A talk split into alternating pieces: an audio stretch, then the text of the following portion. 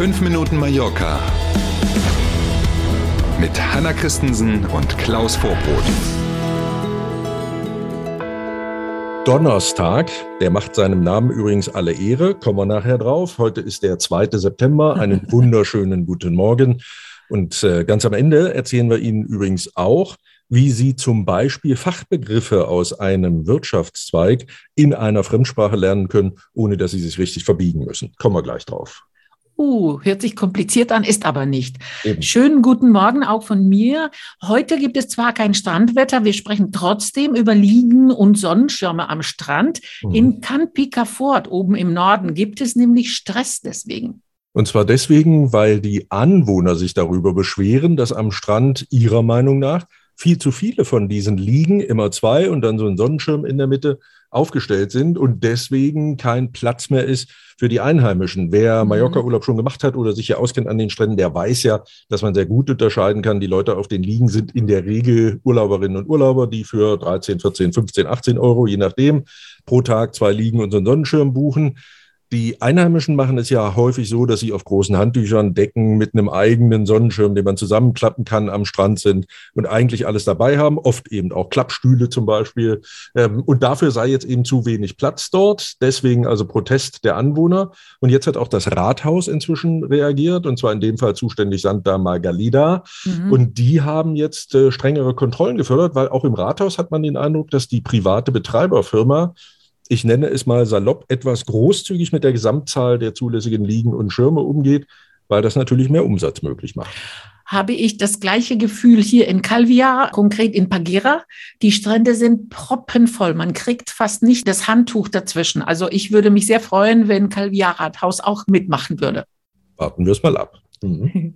Und wir bleiben beim Thema. Zum mhm. Beispiel in Porto Cristo und an der Cala Murada kann man die Strandliegen demnächst per App reservieren und bezahlen. Schöne Sache. Völlig abgefahren, genau. Ne? Das Reservieren per Handtuch hat sich damit dann erledigt. Man kann tatsächlich wochenlang im Voraus über eine App, überall da, wo die Gemeinde Manacor zuständig ist für die Strände, kann man tatsächlich nicht nur irgendeine Liege reservieren, sondern man kann das wie beim Buchen von Hotels und anderen mhm. im Flugzeug, wenn ich mir einen Sitzplatz buche, kann ich genau sagen, da vorne in dieser Reihe, die zwei liegen und den wow. Schirm, das will ich haben. Funktioniert alles über eine App, die es übrigens schon gibt, nämlich Easy Park, heißt die App, mit der mhm. kann man auch im Gebiet der Gemeinde Manacor, logischerweise, der Name lässt es vermuten, sein Parkticket bezahlen, wenn man mhm. also das Auto irgendwo hinstellt. Und genau diese App soll jetzt um diese Funktion erweitert werden, also Strandliegen und Co. Ähm, das ist echt abgefahren und das geht mhm. deswegen dort, sind wir wieder im Vergleich zu eben, weil in Manacor keine private Betreiberfirma beauftragt ist, sondern die Gemeinde für die nächsten zwei Jahre das Betreiben aller Strände selber macht und deswegen sagt, okay, das können wir über die App, die ist ja auch unsere, wegen der Parkgebühren, können wir das damit installieren und ergänzen. Tolles Angebot. Ich bin mhm. sehr gespannt, ob es auch funktioniert. Ne? Spannend. Müssen dahin, um es zu erleben, glaube ja, ich, Klaus. Genau. Mallorca erwartet im Herbst rund 20.000 Radsporturlauber. Toll. Reiseveranstalter freuen sich, Hoteliers freuen sich, alle Beteiligten freuen sich tatsächlich. Das ist ja schon für Corona-Zeiten tatsächlich eine große Nummer. Die Buchungszahlen für den Herbst sehen also ganz gut aus, besonders die Playa de Palma, die Region um Muro und Alcudia, die sind gefragt bei den Radsportlern. Die Saison, sagen die Verantwortlichen in den Reisebüros und auch bei den Hotels, wird bis mindestens 15. November so funktionieren.